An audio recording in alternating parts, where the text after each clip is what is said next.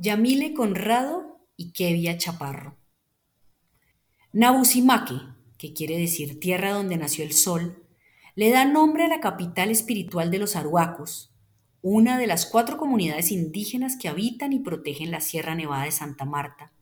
Allí nacieron también Yamile Conrado y Kevia Chaparro, dos artesanas tejedoras de mochilas en fique y lana de ovejo. Hubo un tiempo en el que su pueblo dejó de llamarse Nabusimaque y pasó a ser San Sebastián de Rábago, como lo bautizaron los evangelizadores capuchinos llegados de España durante la colonia. Ese nombre se mantuvo hasta hace muy poco, en 1981, cuando se despertó el tigre y las comunidades de la sierra recuperaron la soberanía sobre su territorio, volviendo a tener sistemas de educación y salud propios. Para Yamile Conrado, es innegable que la mezcla de culturas y ambientes que se dio en su tierra la han hecho lo que es.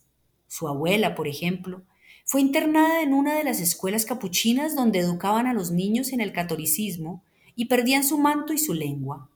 Yamile hace parte de ese desprendimiento, sin embargo, sus raíces y costumbres espirituales permanecen vivas en su corazón. Dice que aunque se use jean en vez de manto, no hay que olvidarse de lo que se es de la identidad que se expresa a través de sus creencias y costumbres. Tanto Kevia Chaparro como Yamile Conrado viven ahora en Pueblo Bello, un municipio que linda con el resguardo indígena de la sierra. Katy Richter, otra compañera artesana, también nació en Nabusimaque, pero vive en Valledupar. Cuando se juntan, hablan en aruaco entre las tres una muestra de cómo navegan la historia de su pueblo y su nuevo contexto se aprecia en sus artesanías. Mochilas tejidas en Pueblo Bello, pero cuya materia prima viene de la sierra. La lana que usan viene de las ovejas esquiladas de Nausimaque y el fique del maguey que los hombres recogen en el resguardo, así como las plantas y semillas que lo tinturan. Aprendieron de sus madres y abuelos a usar los colores de la naturaleza de nombres sonoros de la sierra, como la noura, que es la cáscara de un árbol grande, chunú, las raíces de un arbusto, kuginu, la cáscara de un árbol de tierra fría, y sicura, las semillas que en español se conocen como ojo de buey. De sus abuelas y madres aprendieron, además de su lengua materna, el aruaco, otro tipo de lenguaje, el tejido. Entre los tres y seis años fueron iniciadas el mismo periodo en el que se aprende a hablar o a escribir. La primera mochila de una niña es tan importante como la primera palabra y por lo tanto hay que bendecirla. Es costumbre llevarla con el mamo, el guía espiritual, para afianzar el conocimiento que se acaba de adquirir y que la acompañará toda su vida.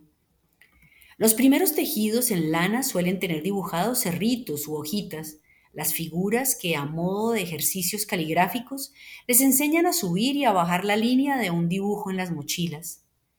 La tejeduría de mochilas arhuacas es una costumbre que va más allá de su valor comercial. De hecho, su comercialización es un fenómeno más bien reciente que atiende a la necesidad de un sustento. Antes no se vendían, sino se la hacía tradicionalmente la mujer al hombre. La hacía una en fique para ir a la finca y tener en qué traer el guineo o una más pequeña en lana para guardar sus cositas. Ahora que las mochilas hacen parte de la economía familiar, aunque vayan a ser vendidas, no se tejen de manera masiva ni industrializada. Se teje de acuerdo al ánimo de la mujer y a medida que van subiendo las puntadas en espiral, las manos van transmitiendo a la mochila el pensamiento de su tejedora. Cualquiera teje una mochila, pero no cualquiera lo hace de manera respetuosa con su tradición y su valor simbólico. Estas artesanas, que conocen el significado de sus dibujos y sus nombres en aruaco, además de la mejor técnica para hilar y entorchar el hilo en pierna, tienen una asociación llamada Unkugunamusi, que significa ser solidarios. De esta hacen parte 11 familias en Pueblo Bello y 5 en Nausimaque. Recientemente se han visto afectadas por una situación que les preocupa, la comercialización de mochilas intervenidas con chaquiras, que son vendidas en Valledupar a más del doble del precio del que se las compraron a ellas. Es una tendencia que ignora el valor espiritual, de tradición y cultural de las mochilas aruacas.